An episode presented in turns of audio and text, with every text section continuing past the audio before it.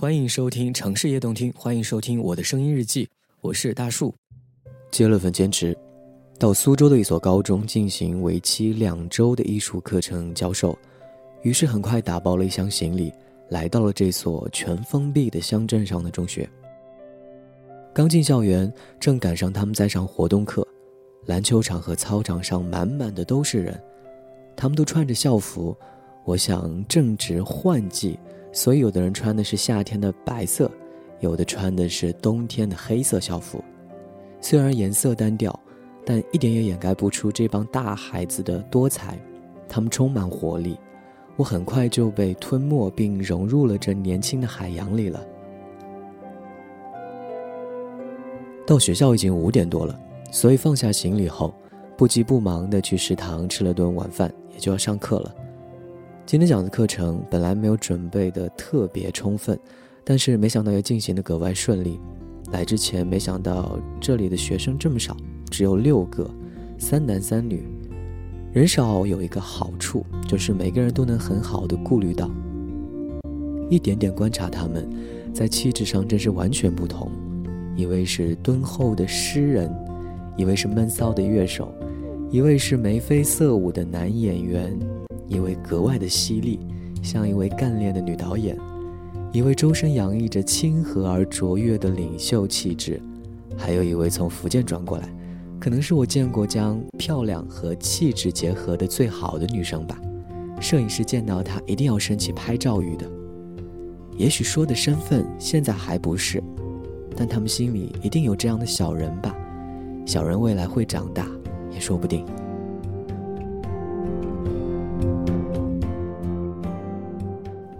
大学里的学生是不太听课的，老师有时候也是自顾自的讲，但是这里学生盯着你紧紧不放的眼神，或者偶尔低头记些笔记的小动作，让我羞愧。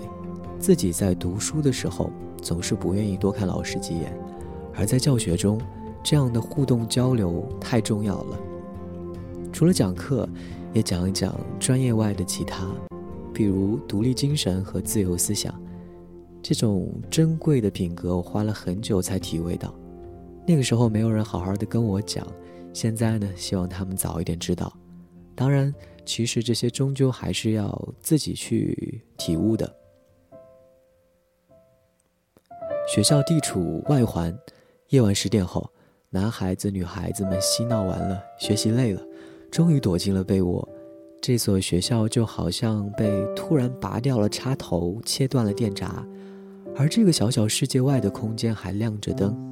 那些灯红酒绿的、嘈杂的一切声音，就像飞蛾扑火一样，朝着这片寂静的地方汹涌而来。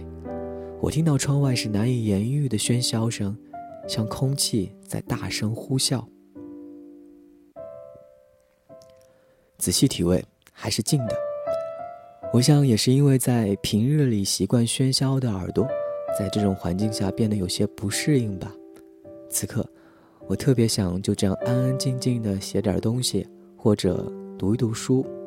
新环境充满神秘感，让我觉得仿佛身处《哈利波特》中的霍格沃茨。但毕竟在象牙塔里，还是安心的。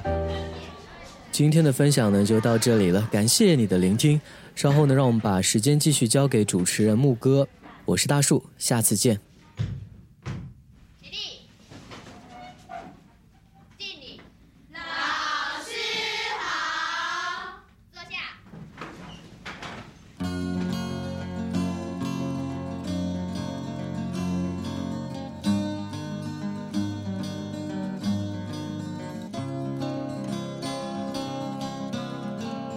亲爱的孩子，你不要再顽皮，让我带你走过为数字挣扎的游戏。考试的问题，你千万要牢记，不装你自己，挤进那狭窄的门里，在这兵荒马乱的世界里。追求满分是最大的乐趣。当你对现实感觉到怀疑，欢迎回到数字的游戏里。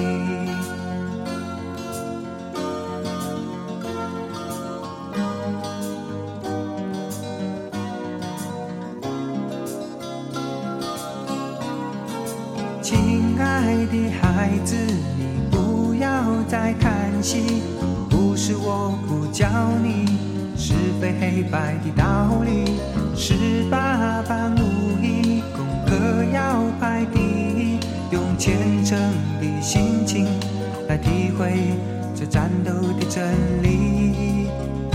爱打手机的